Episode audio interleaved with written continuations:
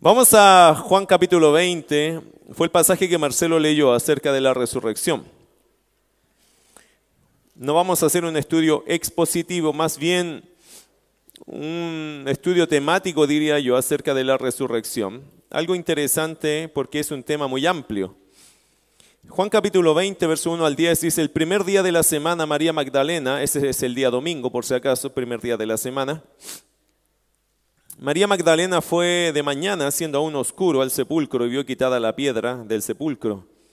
Entonces corrió y fue a Simón, Pedro y al otro discípulo, a aquel al que amaba Jesús, y les dijo, se han llevado del sepulcro al Señor y no sabemos dónde le han puesto. Y salieron Pedro y el otro discípulo y fueron al sepulcro. Corrían los dos juntos, pero el otro discípulo corrió más a prisa que Pedro y llegó primero al sepulcro. Y bajándose a mirar, vio los lienzos puestos allí, puestos allí, pero no entró. Luego llegó Pedro, Simón Pedro, tras él, y entró en el sepulcro y vio los lienzos puestos allí, y el sudario que había estado sobre la cabeza de Jesús, no puesto con los lienzos, sino enrollado en un lugar aparte. Entonces entró también el otro discípulo que había venido primero al sepulcro y vio y creyó porque aún no habían entendido las escrituras que era necesario que Él resucitase de los muertos y volvieron los discípulos a los suyos. La resurrección, queridos hermanos, fue un evento sin paralelo en la historia de la cristiandad y en la historia de los evangelios. Entre paréntesis, si usted leyó varias veces que dice el otro discípulo, ese otro discípulo es Juan, que no se quiso identificar porque la humildad de los apóstoles era así. Ellos, los que escribieron, casi nunca se identificaron directamente, salvo cuando tenían que nombrarse de forma bastante baja. Eh, por ejemplo, Mateo también, que se nombró como Mateo el publicano, fue el mismo que se dijo así. Los, eh, los apóstoles, los que escribieron, los que tuvieron el privilegio de escribir, en general no se identificaban como aquí estoy yo. Y Juan encontró una forma eh, de identificarse, dice, aquel que amaba a Jesús, porque ese es el discípulo amado. Y Juan, eh, Juan era el discípulo amado, que también, entre paréntesis, era el menor de todos, el más pequeño de todos, el más joven. Bueno, la resurrección de Cristo, queridos hermanos, fue un evento sin paralelo en la historia de la cristiandad y en la historia de los evangelios y en la historia del mundo en realidad. Sin embargo, o para nuestra sorpresa y sorpresa de todo lector, este evento se vio rodeado de mucha incredulidad de parte de los seguidores del Señor Jesús. La pregunta lógica es esta. ¿Qué los llevó a tomar esa actitud de incredulidad? ¿Qué fue lo que a ellos no les... Cuando Jesús resucitó, ellos no estaban así como lo sabíamos. No, de hecho ellos estaban muy escépticos a todo lo que estaba pasando. ¿Qué los llevó a tomar esa actitud? Bueno, una parte tiene que ver con su ignorancia de las escrituras. Mire Lucas capítulo 24. Cuando uno ignora parte de las escrituras, hermanos, está condenado a dudar o a cuestionar ciertos, ciertas verdades o ciertos eventos o ciertas teologías o cierta doctrina o ciertos principios. Una parte tiene que ver un poco con la ignorancia de las escrituras de parte de los discípulos, obviamente. Mire Lucas capítulo 24, verso 25 al 27. El Señor Jesús, con dos discípulos que no eran parte de los doce, sino más bien quizás de los setenta que él escogió después, eh, uno de ellos se llamaba Cleofás, el Señor le dijo lo siguiente a este par de discípulos. Les dijo, entonces Él les dijo, verso 25, oh insensatos y tardos de corazón para creer todo lo que los profetas han dicho. ¿No era necesario que el Cristo padeciera estas cosas y que entrara en su gloria? Y comenzando desde Moisés y siguiendo por todos los profetas, les declaraba en todas las escrituras lo que de él decían. Para ellos, para los discípulos, como judíos, el tema del sacrificio del Mesías no era un tema conocido. Increíble, hermano.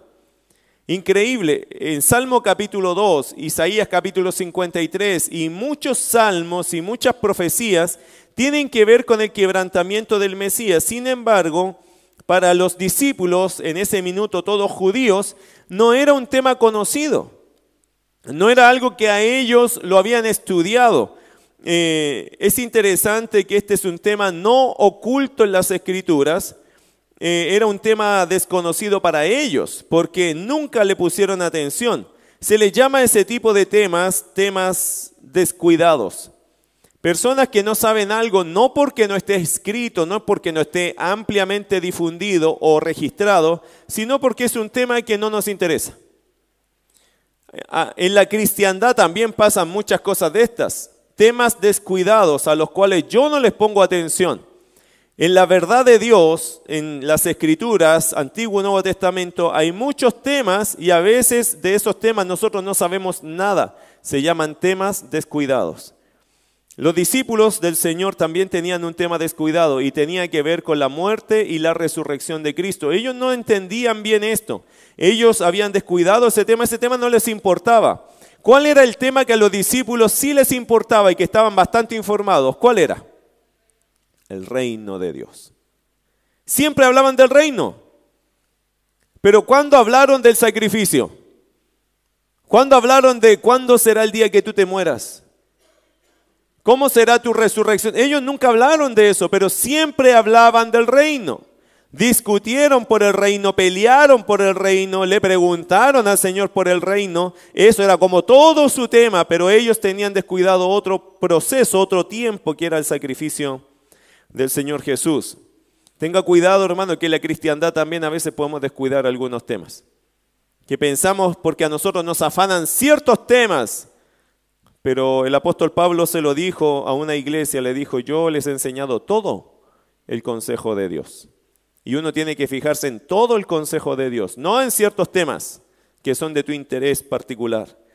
Note que este tema corre según Jesús en el verso, mire Lucas 24, versículo 27. Note que el Señor Jesús dice que este tema corre por todo el Antiguo Testamento. Jesús dijo claramente desde Moisés y por todos los profetas. Lo dijo en el verso 27 y comenzando desde dónde? Desde Moisés y siguiendo por todos los profetas, les declaraba en todas las escrituras lo que de él decían. La persona de Jesús está registrada desde Génesis hasta Apocalipsis. Y sus etapas, su proceso, su tiempo, sus actos están allí descritos también.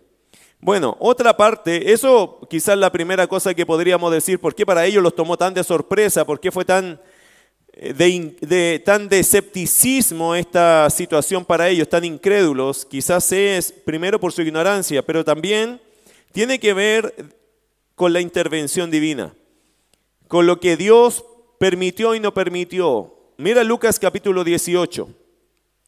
Lucas capítulo 18, verso 31 al 34. Dice, tomando Jesús a los doce, les dijo, He aquí subimos a Jerusalén y se cumplirán todas las cosas escritas por los profetas acerca del Hijo del Hombre. ¿Qué pensaron los discípulos cuando Jesús dijo esto? El reino. Y Jesús probablemente estaba pensando en qué? En su sacrificio. Mira versos 32 y 33.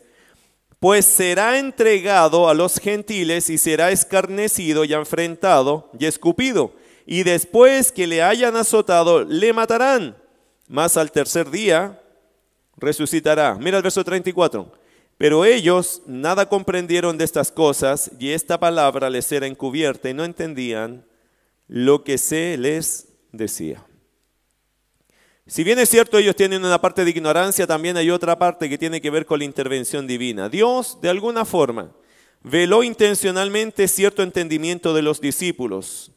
Hemos de recordar, queridos hermanos, que al hablar Jesús de este su plan, a los discípulos se les hacían lejanas estas palabras. Eh, Dios de forma soberana no les permitía el entendimiento total de este tema. Las razones están ocultas porque fue una decisión divina. Yo no podría decirle a usted fue por esto, eso o eso, no, no sé. Lo que sí podría decir que el Señor soberanamente un poco evitó que ellos entendieran todo este tema, quizás hasta protegerlos de ellos mismos.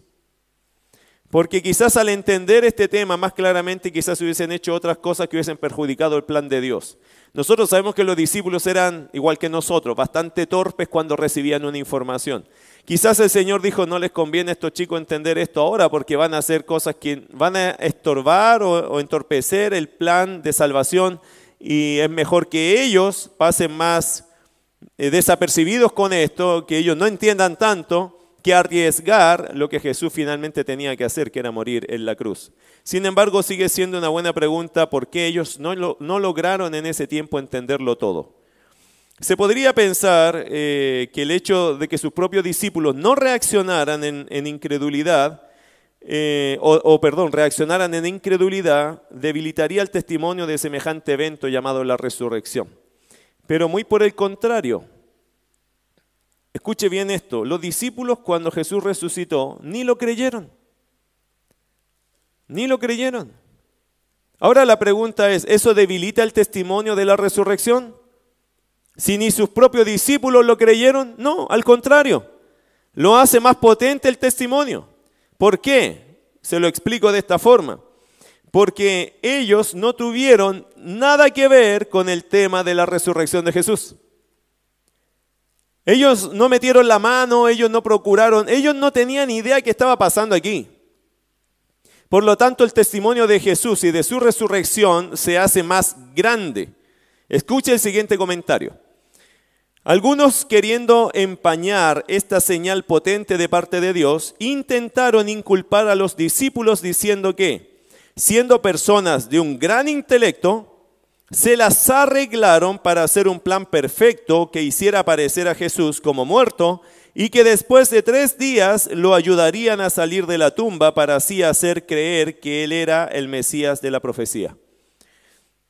Hay un comentario, hay un rumor así que los discípulos eran tan inteligentes que sabiendo lo que iba a pasar, nunca lo supieron, pero sabiendo que iba a suceder esto de la crucifixión y que iban a matar a Jesús, ellos hicieron un plan, que harían parecer que Jesús había muerto y que después de tres días ellos iban a hacer algo para sacarlo de la tumba porque él no iba a morir, sino que iba a fingir una muerte.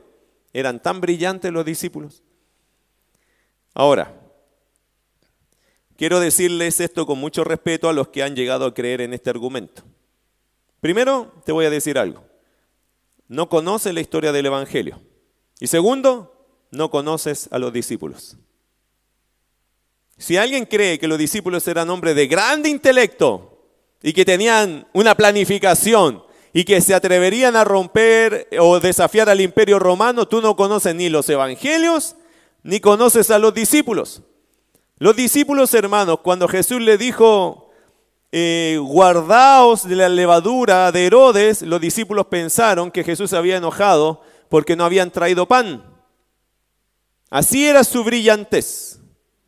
Así era su iluminación espiritual. En realidad ellos no eran muy inteligentes. Y que me perdone Pedro, sé que un día me voy a encontrar con él. O Juan, oye, lo que dijiste de nosotros. Bueno, pero no se veía mucha inteligencia espiritual, vamos a ponerlo en ese término. Ellos no discernían mucho. Eran igual que nosotros, hermanos, tratando de aprender. De hecho, ¿se acuerdan cuando Jesús hace este milagro en el mar? ¿Qué dijeron los discípulos cuando Jesús calmó el mar y el viento? ¿Qué dijeron ellos? Oye, ya habían hecho bastante ministerio con Jesús y ¿saben lo que dijeron? ¿Por qué me tiran humo? No. la máquina está programada, o se está quemando, avíseme porque eh, mandamos a buscar bomberos al tiro. Bueno, ¿en qué estaba? Ah, viento y mar. ¿Qué dijeron los discípulos cuando Jesús hace tremendo milagro? ¿Quién es este? Hermanos, ya habían visto sacado demonios, hecho milagros, escuchado declaraciones de Jesús. Pero en ese minuto recién estaban pensando, ¿quién es este que aún el viento y el mar le obedecen? ¿Ve que él está, ellos están en un proceso? Están en un proceso. De hecho, en Juan capítulo 20, no sé si te fijaste, que Juan dice, ahí creyó. Tenemos que entender que la palabra creer no significa que ahí se salvó, pero ahí van, ellos van poniendo como ladrillos a su fe, van entendiendo más su fe. Ellos creyeron en el Señor, pero muchas cosas ellos no lograban dimensionarlas, como muchos de nosotros, ¿cierto? Que decimos somos creyentes. ¿Usted es creyente en Cristo? Amén, pero entiende todo. Hay cosas que a veces nos van a sorprender y van a ser ladrillos fundamentales o parte del puzzle esencial para que nuestra vida sea transformada. En el caso de los discípulos, no eran personas, hermanos, que de gran inteligencia y tampoco hacían planes de esta forma. Al leer los evangelios y conocer a los discípulos, es más que obvio que ellos, hermanos, no tenían ni la más remota intención de meterse en este problema y menos imaginaban lo que sucedería. Eso dice los evangelios, que ellos no tenían ni la más remota intención de ir a sacar a Jesús de allí.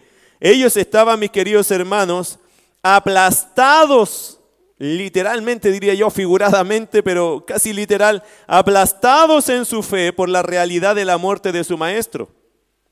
De hecho, si usted lee Lucas capítulo 24, el mismo Cleofas eh, dice, mire versículo Versículo 21, pero nosotros esperábamos que Él era el que había de redimir a Israel. Ellos ya lo daban por muerto y por acabada la historia. Lucas 24, 21. Y ahora además de todo esto, hoy es ya el tercer día que esto ha acontecido. Mira verso 22. Aunque, aunque también nos han asombrado unas mujeres de entre nosotros, las que antes del día fueron al sepulcro y como no lo hallaron, o como no hallaron su cuerpo, vinieron diciendo que también habían visto visión de ángeles quienes dijeron que él vive. Pero no le daban ellos crédito a las mujeres. Interesante. Y estos son parte de sus discípulos, no de los doce, pero del conjunto de discípulos que tenía Jesús en ese tiempo. Probablemente ellos eran dentro de los 70 más que escogió Jesús en el ministerio. Pero ellos, hermanos, no le daban credibilidad a todo esto. Fueron aplastados por la realidad de la muerte de su maestro. Fue tan impresionante, como bien lo dijo Marcelo, cuando a una persona la crucificaban, hermano. Eso era terrible.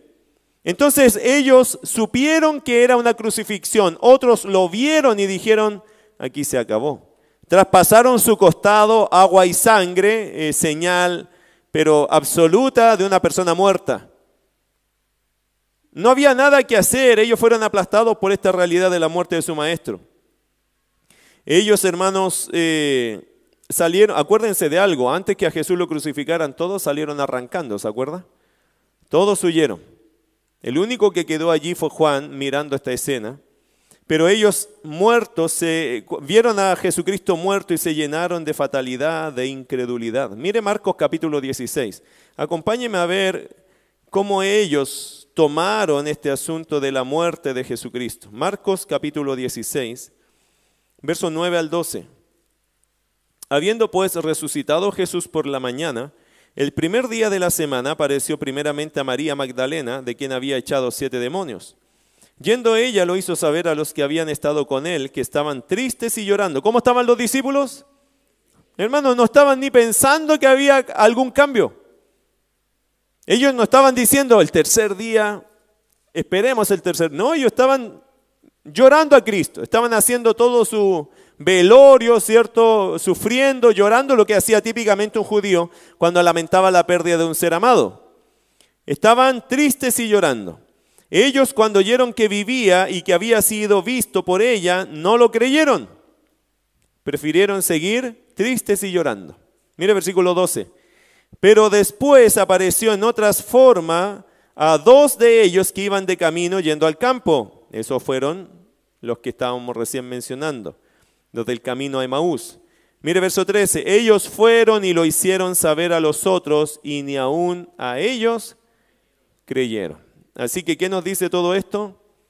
Ellos, hermanos, no tenían ni querían tener más nada que ver con esta situación. Esta situación, la muerte de Jesucristo a ellos, la muerte de Jesucristo a ellos los superó. Ellos entraron obviamente en una tentación. ¿Se acuerdan que Jesús les dijo, les dio una advertencia, les dijo, velad y orad para que no entréis en tentación? El espíritu, la verdad, está dispuesto, pero la carne es débil. ¿Recuerdan eso? Ellos entraron a esta tentación, ¿a cuál? Negar al Señor o arrancar del Señor, no, no comprometerse con el Señor, no identificarse con el Señor. En el momento clave ellos huyeron, pero luego de eso quedaron ellos en una condición de escepticismo, de incredulidad. El enemigo estaba obrando poderosamente en ellos. Ahora, ¿en qué sentido esto ayuda a la credibilidad de la resurrección? Bueno, en muchos sentidos porque nos da cuenta de que el testimonio de sus seguidores es muy genuino, ya que aún para ellos esto era difícil de creer. Su testimonio es sumamente válido ya que ellos nunca se imaginaron que la resurrección sería parte del plan. Por eso la resurrección cobra más fuerza, hermano, con gente que ni creía que eso iba a pasar, que ni siquiera se fueron a asomar. ¿Usted cree que los discípulos iban a ir allí a desafiar al cuerpo romano que estaba cuidando este lugar? Habían soldados, hermano, preparados. La ley del soldado romano, ¿cuál es? Vida por vida. Si te arranca un preso, tu vida se cobra por el preso.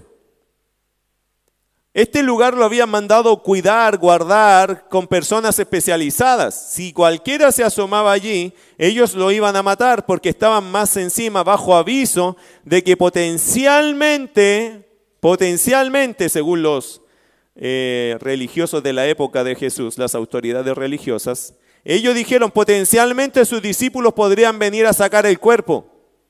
Entonces estos soldados romanos estaban bajo aviso. Y era vida por vida, así que hermano, de ninguna forma esos soldados iban a dejar ese lugar y huir de ahí. Pero huyeron. ¿Por qué huyeron? Mateo lo registra, ¿se acuerda? Un ángel del Señor. En realidad dos ángeles se presentaron en ese lugar. Y los soldados se hicieron los, como los muertos. En realidad les dio tanto miedo que se quedaron paralizados. Jesús resucita y los soldados después de esa escena arrancan y van a dar el informe. Bueno, es interesante hermano que los discípulos mismos, volviendo allá, como ellos no creían en la resurrección, ni sabían de la resurrección, ni se manejaban con la resurrección, eso potenció el hecho del testimonio de la resurrección. Por ejemplo, en el testimonio de María. Mira Juan capítulo 20, vuelve donde estuvimos al principio. Juan capítulo 20 versículo 1 al 2.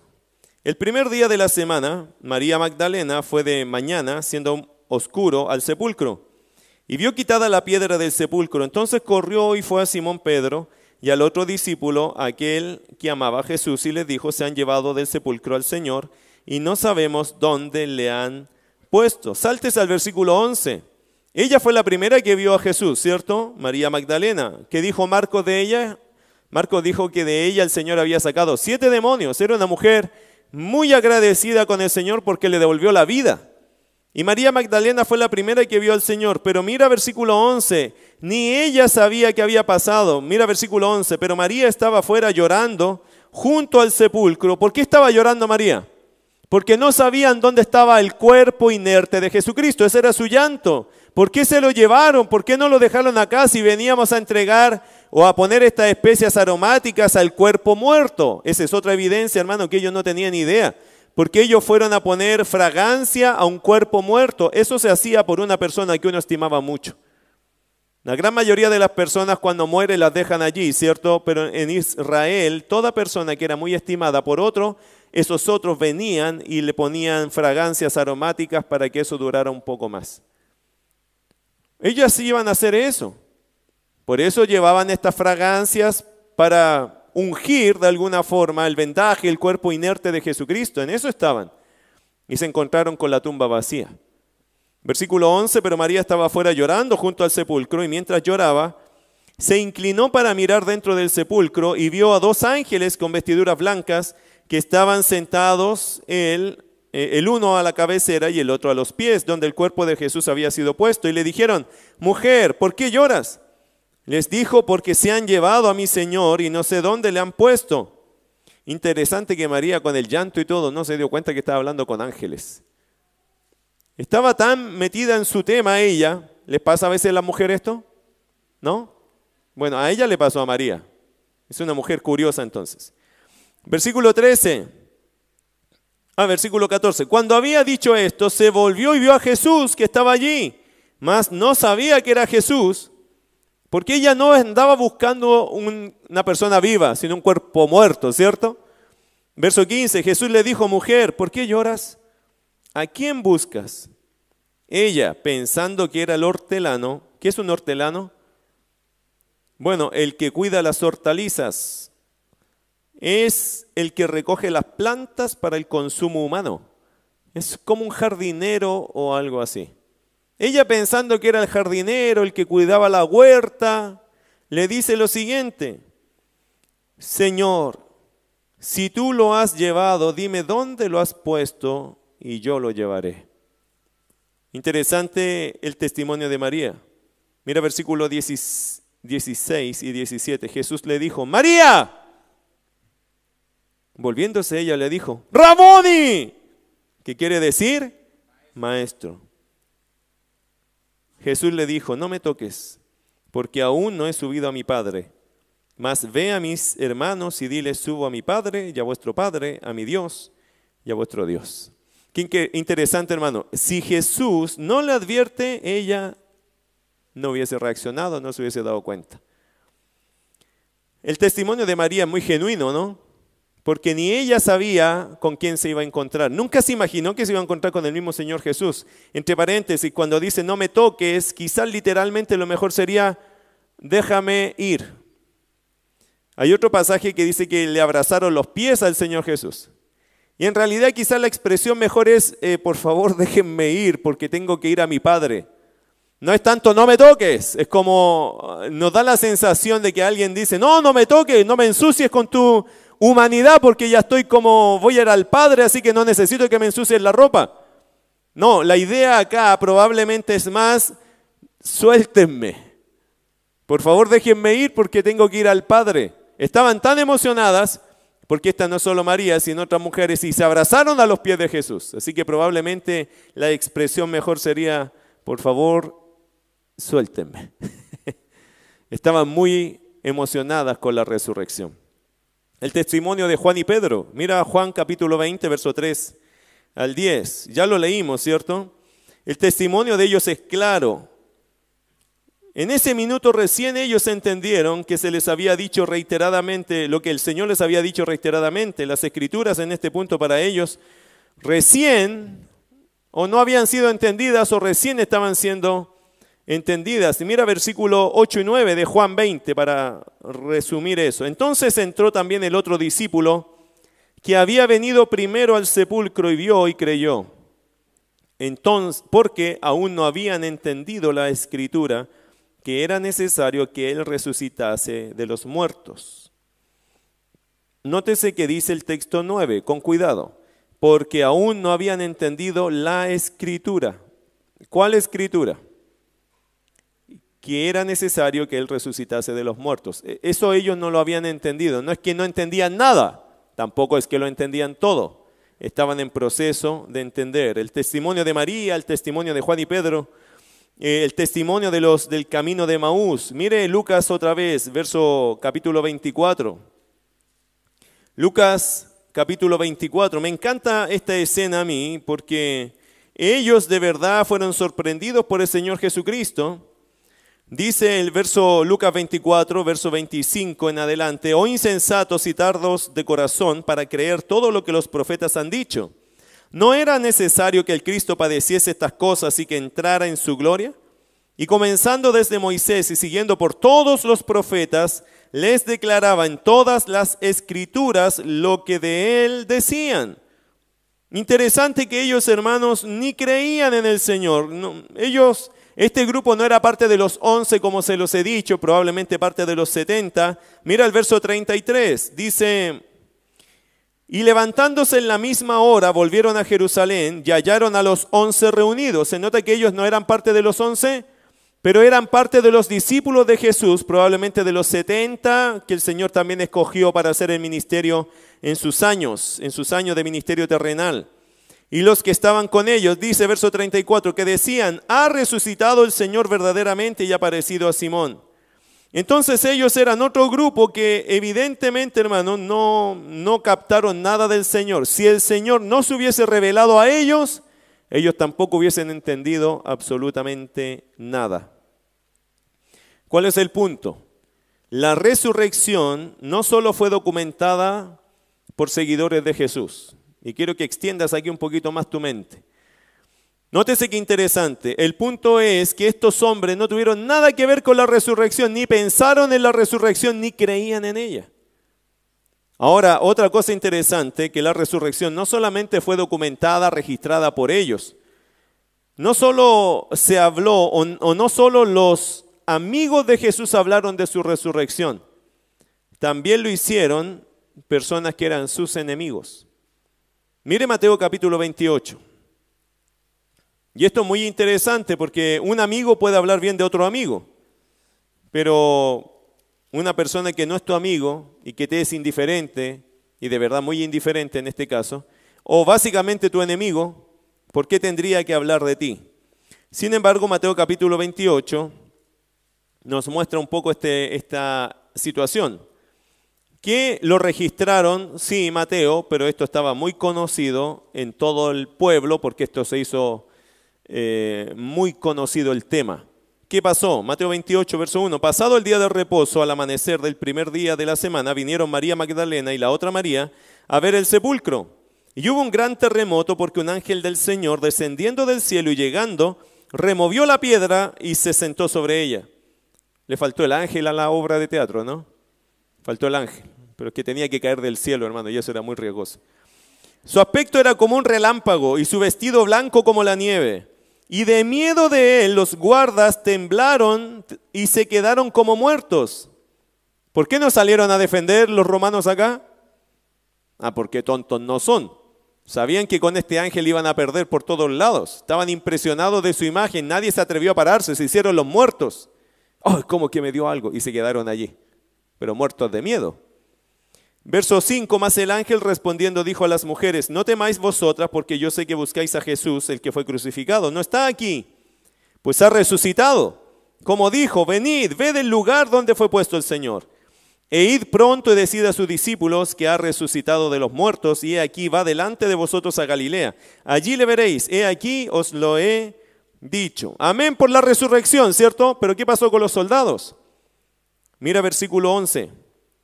Mientras ellas iban, he aquí uno de los guarda de la guardia, fueron a la ciudad y dieron aviso a los principales sacerdotes de todas las cosas que habían acontecido. Y reunidos con los ancianos y habido consejo, dieron mucho dinero a los soldados, diciendo, decid vosotros, sus discípulos vinieron de noche y lo hurtaron, estando nosotros dormidos. Y si esto lo oyere el gobernador, nosotros le persuadiremos y os pondremos a salvo. Y ellos, tomando el dinero, hicieron como se les había instruido. Este dicho se ha divulgado entre los judíos hasta el día de hoy. Eso fue en el tiempo de Mateo. Interesante, estas personas, hermano, nunca podrían imaginar lo que ese día les sucedería. Y quiero decirte una cosa de estos enemigos. Ellos murieron en incredulidad no por falta de argumento, sino porque simplemente no quisieron creer. Porque si hubo alguien privilegiado de ver la resurrección de Cristo fueron estos soldados. Pero en lugar de humillarse delante del Señor, ¿qué hicieron? Fueron a dar el informe, les dieron dinero y pagaron con su alma el silencio. En lugar de arrepentirse, ellos se dejaron sobornar. Bueno, y el testimonio final eh, hay otro testimonio, hablando de testimonios, hermano, hay otro testimonio que tiene que ver con los discípulos del Señor Jesús. Quiero que vaya a Hechos capítulo 1. ¿Anotaste cuántos textos ya tenemos acerca de la resurrección? Hay muchos. La resurrección, hermano, es una doctrina fundamental en las escrituras, por supuesto que sí, es una gran verdad. Mire Hechos capítulo 1, verso 1 al 3. Aquí ahora Lucas, que no fue un discípulo directo de Jesucristo, más bien un seguidor de Jesucristo, pero discípulo de Pablo, obviamente de Cristo siempre, pero con Pablo haciendo el ministerio, Lucas también registra lo que él profundizó, estudió, averiguó, hizo su investigación y él dejó registro de lo que pasó en aquellos días. Mira lo que dice versículo 1 al 3. En el primer tratado, oh Teófilo, eso es, eso es Lucas, el, el Evangelio de Lucas, Hablé acerca de todas las cosas que Jesús comenzó a hacer y a enseñar, hasta el día eh, en que fue recibido arriba después de haber dado mandamiento por el Espíritu Santo a los apóstoles que había escogido, a quienes, léalo conmigo, a quienes también, después de haber padecido, se presentó vivo con muchas pruebas indubitables, apareciéndoseles durante 40 días y hablándoles acerca del reino de Dios. ¿Cuántos días Jesús estuvo en la tierra después de resucitar? 40 días con sus discípulos. Pero no solo con ellos. Anota un testimonio más. El apóstol Pablo documentó este evento. Él registró una cifra importante de personas que vieron a Jesús resucitado. Mira primero a los Corintios capítulo 15. Primera a los Corintios capítulo 15, verso 3 al 6. Porque primeramente os he enseñado lo que asimismo recibí, que Cristo murió por nuestros pecados conforme a las Escrituras, y que fue sepultado y que resucitó al tercer día conforme a las Escrituras. ¿Nota que esto está en las Escrituras? ¿Qué son las Escrituras? El Antiguo Testamento. Cada vez que la Biblia te dice las escrituras, tú tienes que pensar el Antiguo Testamento. Y el apóstol Pablo dice que la muerte y la resurrección de Cristo estaban en las escrituras. Esto no tiene que ver con el Nuevo Testamento, no estaba ni escrito, hermano, en este minuto. En este minuto se estaban escribiendo las primeras hojas del Nuevo Testamento, pero Pablo no necesitaba el Nuevo Testamento para decir algo que estaba ya en el Antiguo Testamento descrito. No fue una sorpresa que Cristo muriera y resucitara. Eso era parte del plan de Dios desde la eternidad. Y eso lo fue anunciando en el Antiguo Testamento y en el Nuevo solo se hace como la documentación, como el registro, como la confirmación de algo que ya fue, para dar testimonio que la Escritura no miente. Mira versículo 5, y que apareció a Cefas y después a los doce. Después apareció a más de 500 hermanos. Eh, ¿Notó eso? Verso 6. Después apareció a más de 500 hermanos a la vez. A la vez. Probablemente hoy día somos tipo 200 aquí, 200 o algo más. El Señor apareció a 500. Imagínate en una congregación así. El Señor aparece en medio. Son muchas personas que lo vieron, lo pudieron tocar. ¿Usted cree que la gente no quiso conversar con él, saludarlo? Los 500 hermanos seguramente se vieron impresionados. El texto dice, después apareció a más. ¿Notó ese otro pequeño detalle? Más de 500 hermanos a la vez de los cuales, dijo Pablo, muchos viven aún y otros ya han partido con el Señor. ¿Ok? Después apareció a Jacobo, después a todos los apóstoles y al último de todos, como un abortivo, me apareció a mí. Así que Pablo también podría decir que Cristo vive porque él también lo vio resucitado. Interesante. Todos esto, hermano, Pablo atestigua que aún en el tiempo de él, que era ya años 60 después de Cristo, Pablo podía encontrarse con personas que, habían, que podían decirle, yo lo vi resucitado. Todavía habían testimonios allí. Amados hermanos, la resurrección es un evento ampliamente documentado. ¿Qué significa? Podemos estar seguros de que Jesucristo resucitó de los muertos. Es una verdad absoluta y preciosa. Que nadie te diga a ti, ¿quién es ese Jesús? No, espérate. Te puedo mostrar 20 pasajes que dicen que Jesucristo vino a este mundo, murió y resucitó. Y solo de la resurrección te puedo tomar 10 o 15 pasajes sin ningún problema con distintas personas, no solo amigos, también enemigos que pudieron decir que este hombre salió de la tumba. Cristo vive. Y en nuestras vidas, queridos hermanos, lo vamos a experimentar. Porque cada vez que tú oras, que tú hablas con Dios, que tú le dices, Señor Jesús, ayúdame, Él va a estar allí. Nunca te dejaré, nunca te desampararé. Eso dijo el Señor. Y el Señor le dijo a sus discípulos y a todos los que creen, ¿qué, qué fue lo que dijo el Señor? Y he aquí, estoy con vosotros todos los días hasta el fin del mundo. ¿Eso te tiene que animar? No solo animar, hermano, eso tiene que darte convicción. Usted no está solo. Cristo está contigo. Y no es un Cristo allá lejos, es un Cristo con nosotros. Porque Él prometió su presencia contigo y hasta que la muerte nos lleve a encontrarnos cara a cara con Él. Vamos a orar.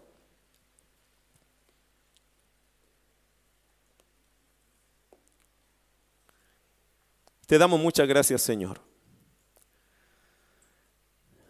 Al pensar en este, esta escena, Señor, este esta representación de tu sacrificio, por cierto, que es emocionante. Es emocionante, Señor, entender un poco de tu amor, de tu sacrificio. Cómo fuiste quebrantado en esa cruz. todo por tu voluntad. A ti nadie, Señor, te obligó. Tú quisiste ir a esa cruz. Cuán emocionante es para mí, Señor, saber que usted nos consideró a nosotros allí.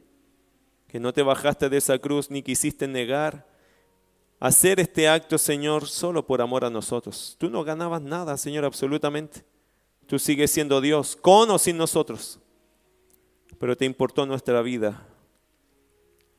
Y eso quedará graficado, grabado en sangre por la eternidad.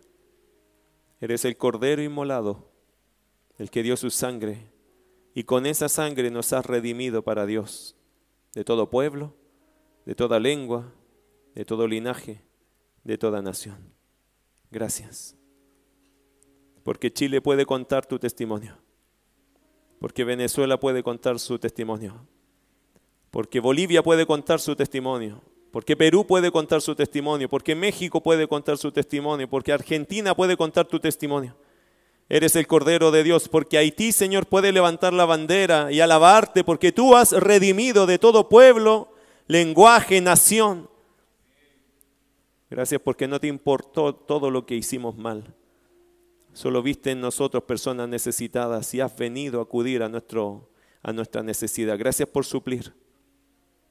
Gracias Señor. Porque nosotros solos no podíamos hacer nada. Gracias por mirar a este mundo y mirarlo con misericordia. Hoy nos reunimos en este lugar, Señor, de distintos países, culturas, ideologías incluso, Señor para rendirnos a ti, ponernos de rodillas y decir, tú eres Señor, tú mandas y debemos sujetarnos a ti, porque tú vives. Y el que quiera, Señor, tener esa vida, tiene que rendirse a ti como Señor. Tú no eres cualquier Señor, eres el Señor resucitado. Todo lo que dijiste de ti, Señor, es verdad. Tú eres la resurrección y la vida, y el que, el que esté muerto, Señor, aunque esté muerto, vivirá.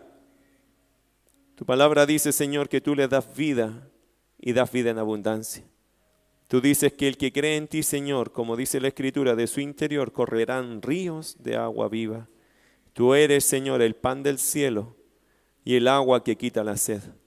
Todo lo que dijiste de ti es verdad y la resurrección es el sello de tus palabras. Tú dijiste, yo soy el camino, la verdad y la vida. Nadie viene al Padre si no es por mí. Señor Jesús, gracias. Porque creemos que estamos del lado de la victoria. Porque tú eres más que vencedor. Y en Cristo, Pablo dijo, somos más que vencedores. Señor amado, ayúdanos a servirte. Siempre, Señor, mirando la resurrección. Viene una nueva vida para nosotros. Pero mientras llega esa nueva vida, permítenos servirte con todo el corazón gastar esta vida, Señor, que es transitoria, honrándote a ti, sirviéndote a ti. Señor amado, permítenos que la resurrección cale profundo todas nuestras conductas, nuestros pensamientos, nuestras decisiones, nuestras prioridades. Porque tendremos, Señor, un día esa nueva vida y la recibiremos por gracia y eso es solo por tu gran amor por nosotros. Con sus ojos cerrados, amados, ¿Hay alguien aquí que aún no ha recibido a Cristo como Señor y Salvador? Si no lo has hecho, solo quiero tomarme un minuto para decirte lo siguiente. Cristo vive y Él ve tus acciones, ve tus decisiones. Si no has tomado esa decisión por entregarte a Jesús, Él está vivo y Él está escuchando y viendo tus acciones, tus decisiones. Yo te animo que le sigas a Él con fidelidad, porque no por nada es un Cristo vivo. Y mi querido hermano, anima tu fe. Él está con nosotros hasta el fin del mundo. Cualquier cosa que tengas que arreglar, el Señor está contigo. Cualquier problema que enfrentes, el Señor está contigo. Por favor, aférrate a esa gracia. Depende del Señor. Separados de mí, dijo Jesús, nada podéis hacer. Así que, querido hermano, ¿para qué se separa del Señor? ¿Para qué lo hacen su fuerza si el Señor está contigo? Hay cosas que tienes pendientes, que tienes que hacer. Hay pasos de fe que tienes que dar. Hay temas que tienes que solucionar. No vayas solo, no vayas sola. Que Cristo vaya contigo. Porque separados de mí, nada podéis hacer. No te va a salir bien si vas solo. Y qué bueno que no nos salga bien porque eso nos recuerda algo. Yo necesito depender del Cristo que vive en mí. Si el Señor está vivo, entonces tú tienes que darle tu vida a Él. Caminar de su mano. Que no se te haga pesada la vida, hermano. Y cuando se te haga pesada la vida, dile, Señor, perdóname. Porque estoy caminando solo o sola este camino y no lo necesito hacer así. Cada día y a cada momento, yo necesito que tú vayas conmigo. No es que Él no esté, hermano, es que no lo invitamos. No es que Él no viva, es que nosotros no hacemos que Él haga su parte. Y el Señor lo único que quiere es involucrarse 100% en ti, en tus cosas, en tus temas, en tus decisiones. Nunca camines solo cuando tienes a un Cristo vivo al lado tuyo. Señor, gracias. Porque si la resurrección sirve de algo, sirve para animar nuestra fe en nuestro caminar diario contigo, en nuestro servicio, en medio de nuestros problemas, en nuestros desafíos.